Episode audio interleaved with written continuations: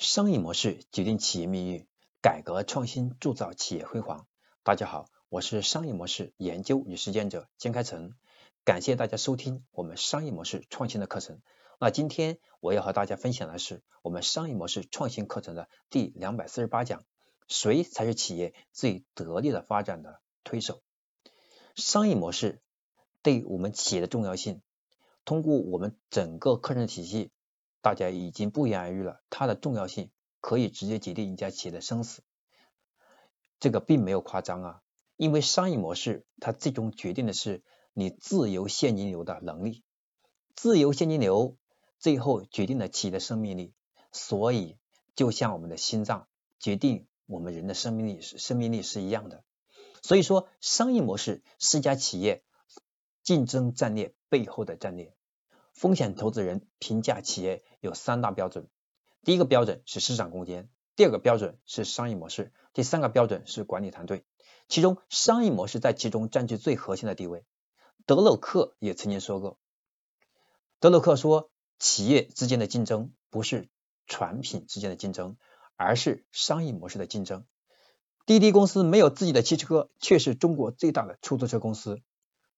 传统的出租车公司的商业模式。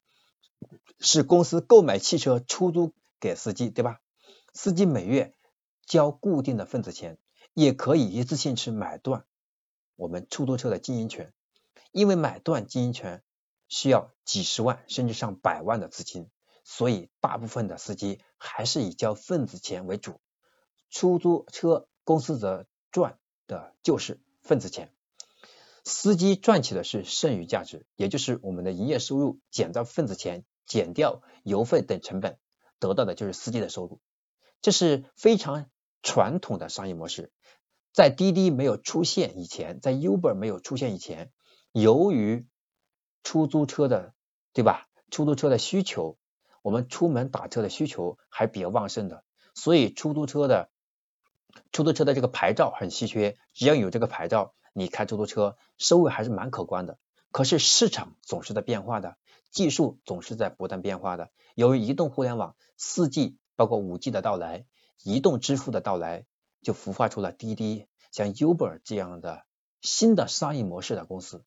滴滴的商业模式是自己不买车，让私家车、我们的租赁公司的车和出租车都可以接入到平台，利用信息垄断这样的一些策略，让平台上的车越来越多。然后呢，让乘客就越来越多，然后让让这个，因为私家车它的成本比我们出租车要低呀，所以价格低，车又多，然后呢，乘客就多起来了，那平台的利润、平台的流水、平台的价值就越来越大，就形成了巨大的网络效应，在短短的几年，成为中国最大的出行公司。滴滴也没有。发明或者是创造什么世界的新技术，而是在商业模式进行了创新，就成为了一家巨无霸公司。所以我们会看到，在一家企业的发展过程当中，我们传统的思维是一直在坚定的把所有的资本投资在产品上，这没有对和错，但是这不够，因为我们的产品是建立在商业模式的基础上，我们大部分的公司没有去想商业模式，仅仅是在做产品。所以，当我们产品出来，我们才发现，为什么羊毛出在猪身上可以让其他动物们来买单？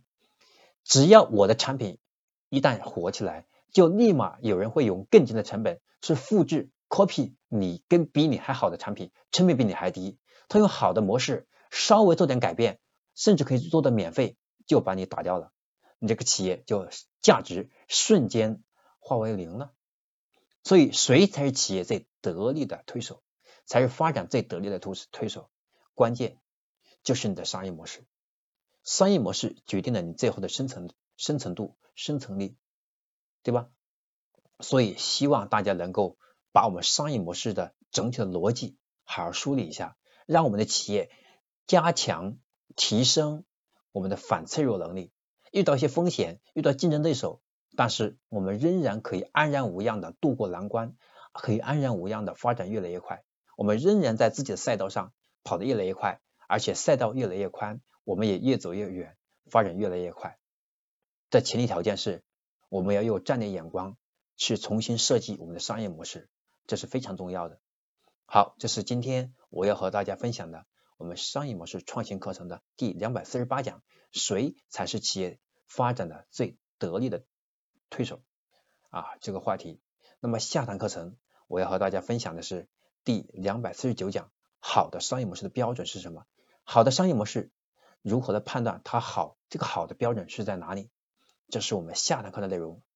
我是商业模式研究与实践者金开成，感谢您收听我们今天的课程。我们下堂课再见。